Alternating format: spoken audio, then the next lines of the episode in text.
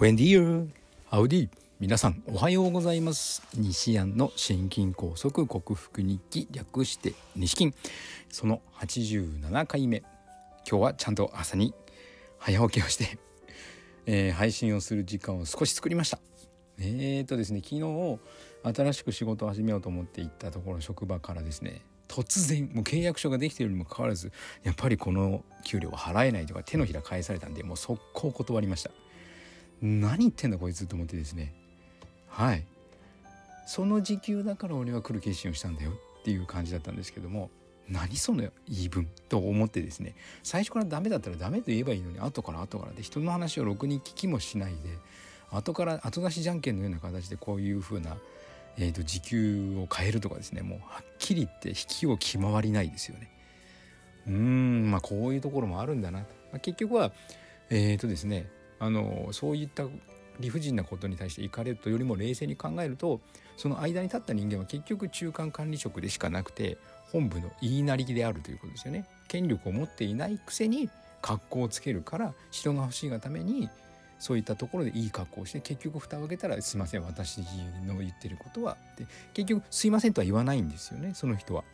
自分が悪いにもかかわらず「いや私のこう勘違いでした」とか「いや私が尽力したんですけども結局時給はこれになってしまいました」とか一言言えばいいものを「いや記憶が」とかあの話をよく覚えてませんとかって逃げるんですよね。いやもう本当にすごいねと思いました。はい。そんな人間にはなりたくないね。今日もよろしくお願いします。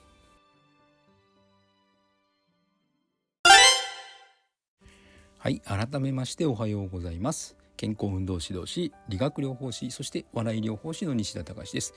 今日はビタミンミネラルでの中で血圧にこう関与すると言いますか。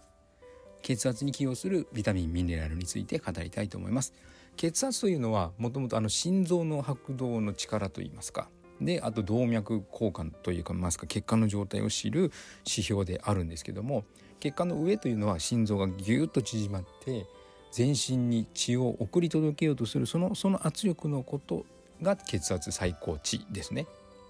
で最高最大があってあ最高最大同じやんけ、えー、最大血圧と最小血圧がありまして最小の方はあの動脈の柔軟性といいますか硬くなり度合いのことを示すんですね。はい、これが、まあ、大体60から70が適値なんですけども、自分は今80後半ぐらいあるのでちょっとやや高めなんですよね。100になるともう完全に動脈硬化ですね。たまに100になるのでちょっとビビる時があるんですけども100だともう動脈硬化になっていると言っても過言ではないです。はい、今必死にタンパク質取ってますけどもはい、その動脈心臓と動脈で血圧が決まると言っても過言ではないんですけどももう一つ血圧に関係するものがありますそれは腎臓腎臓は血液の中のそのいらない部分をこうこしろ過してこし取ってそれでおしっこに作り変えていくんですけどもその時にある程度の血圧がないとそのろ過の機能が働かないんですね。なので腎臓が血圧が低いぞってなるといかんって言ってあのいかんと言ってあれやるわけじゃないんですけどもちろんいろんなその神経伝達物質を出してっていうふうなことを語り出すと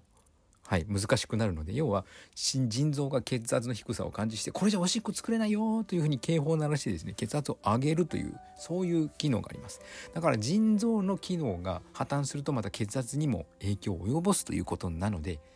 腎臓をしっかりさせなければいけません。その血圧のために働くビタミンというのがビタミン ECB の 1B の 2B の12ナイアシンコエンザイム9点葉酸パントテン酸とかですね。いろいろあるんですね。すごいですよ。昨日の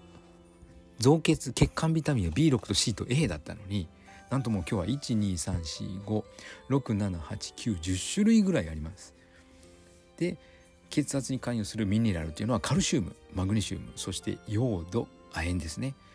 ヨードが足りてないかな。マグネシウム取ってるんですけどカルシウムがちょっと足りないかもしれない。カルシウムを取りましょうかね。はい、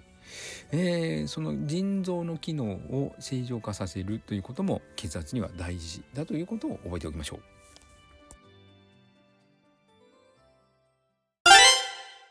はいお送り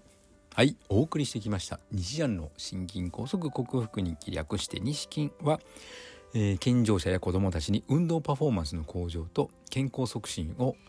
運動指導と栄養指導の両面から支える健康運動指導士心身に障害を負ってしまった方々にリハビリテーションを施す理学療法士そして癒しの環境を提供し安心安全なほっこりした笑いを引き出して平和をもたらす笑い療法士として活動する西田隆が自ら罹患してしまった。心筋梗塞予備軍の症状心臓の冠動脈がちょっと狭いよという状態を今の医学常識とは違うオーソモレキュラー分子整合栄養学と呼ばれる栄養療法にて食べ物とサプリメントで必要十分な栄養を補給し自己免疫力と自己治癒力を最大限に引き出して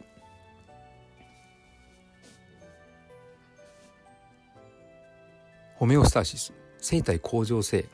を正常に機能させてその病気を克服しようと実践しているその内容をお伝えしている音声ブログでございます。興味のある方は明日も聞いてくださるととても幸せでございます、えー、週の真ん中水曜日。今日も帰ってきたら 子供たちのために食事を作ります。では皆さん素晴らしい一日をお過ごしください。西田隆でした。ではまた。